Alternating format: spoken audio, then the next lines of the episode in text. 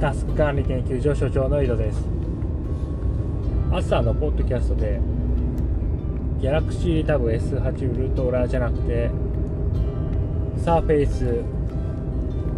ラップトップスタジオ買うかもしれないっていう話したんですけどやっぱり買いません。なんで手のひらをポロッと返したかっていうとちょっと調べたんですやっぱメガジェットオタクっていうのが欲しくなったらその情報についてま深掘りしたくなるもんですからね。ちょっと調べたんですよ。でそうしたら CPU がタイガーレイクっていう世代の CPU を今回発表されたサーフェイスラップトップスタジオを使ってるんですよね。で次がオルダーレイクっていう世代らしいんですよ。でオルダーレイクになるとビッグリトルスマホの ARM の CPU が、まあ、最大8コアで多分モバイルだから、まあ、今まで普通に使われてきたその CPU CPU じゃないパソコン用の周波数の高い、まあ、高性能なコアが多分最大6じゃないですかね。モバイルだから。でなおかつ Windows11 とのまあなんだろう相互作用というか、まあ、連携によって、まあ、最適な CPU を使えるようななんか仕組みに変わるらしいんですよ。次のオルダーレイクから。だからタイガーレイクで買うのちょっと損だなっていうふうに思い出して。CPU も Windows11 に最適化されるのは次の世代かららしいんですよ。ちょっとくぐった感じによっと。で多分バッテリー持ちも良くなるだろうし性能も良くなるだろうから今回発表されたラップトップスタジオを買うのはちょっと予想かなっていうふうに考え変わりました。いやまあね結局やることといったら画面にメモ書きするぐらいですから白紙出してそこにメモ書きするぐらいだからあんまり CPU 関係ないじゃないんですよ。でもなんかちょっと調べた感じだと次のアルターレイクはサンデーブリッジぐらい構大きな変更っぽくて。それが非回転だったらちょっと買うのを待とうかなって思っちゃいますね。でなんかサーフェイスって結構日本円で売られると日本円で売られるよっていうか、まあ、日本で売られる時の価格高いっぽいんですよね。ドルに比べて、まあ、為替界実質の為替レートに比べて。結構高いらしいんですよ。でじゃあ他になんか手ないかと思って、まあ、輸入ですよね。輸入した人の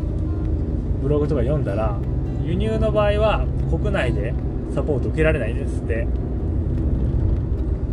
で私あのサーフェイスプロ6の電池が妊娠して画面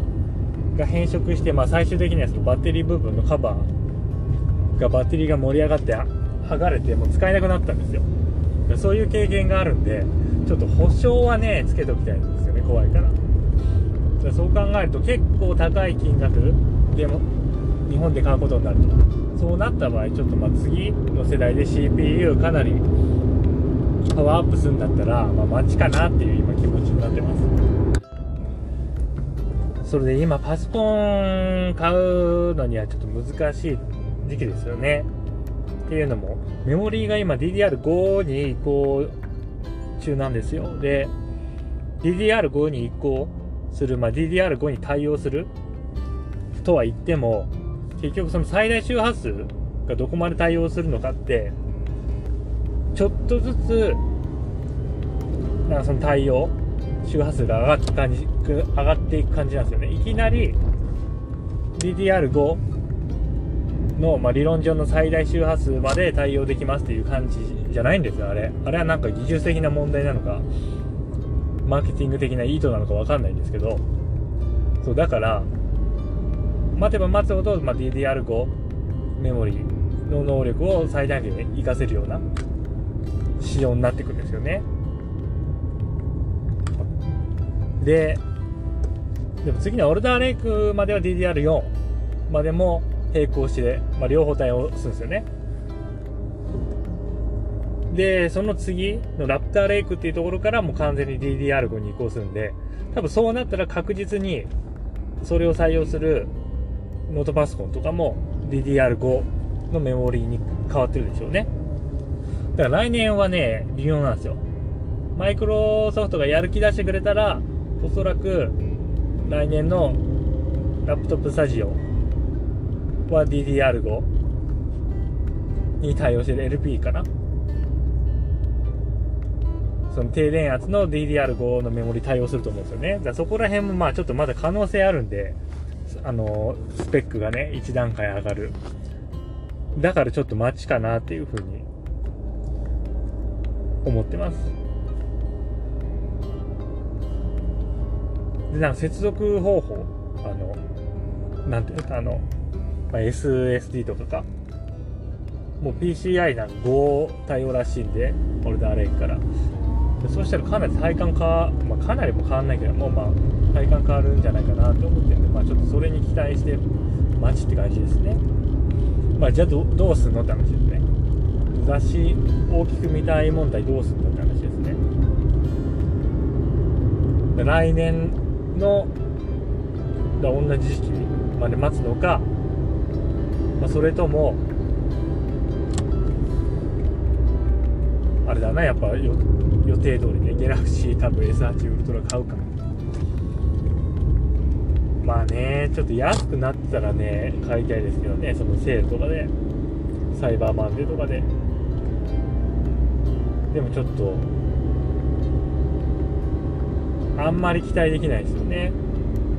でやっぱ十何万もそうなんだよな結局十何万も雑誌見るためだけに払うのかって話ですよね。そうするとあちょっと今思いついたんですけどでそうすると他になんか浅くないのかって考えたらアンドロイドアンドロイドを大きい画面で出力するっていうまあ策はありますよね。だから今持ってるヨガタブ13の Type-C での映像出力で大きいディスプレイに画面を映すと。でそういえば前15.6インチのそのタイプ C 入力対応のモバイルディスプレイ買ってたんで、まあ、ちょっとそれで試してみますわ。それでどうやって出力されるかですね。もしできるのかわかんないんですけどタイプ C 出力が 4K までいかずともヨガタブ13は横2150だから、まあ、4K までいかずともっつっても結局ねこれモバイルディスプレイってフル HD か 4K しかないですからね。で 4K 対応できなかったら多分フル HD で出力されるたりする可能性があるんでまあどうなんかなって感じなんですけど実際出力させたらね。でも4もしねタイプ C でその Android でタイプ C 出力してそれが 4K 対応してたらもう大きいモバイルディスプレイ、タッチパネル、タッチ対応のモバイルディスプレイ、4K のモバイルディスプレイ買って、そこにヨガタブ13から映像を出力したら、大きい画面で雑誌を読むと。いうことができる。多分だからそれちょっとそれ試してみますとりあえず。でそれでダメだったらまあちょっとその時のお金との相談ですよね。ギャラクシー多分 S8 ウルトラ買うかどうか。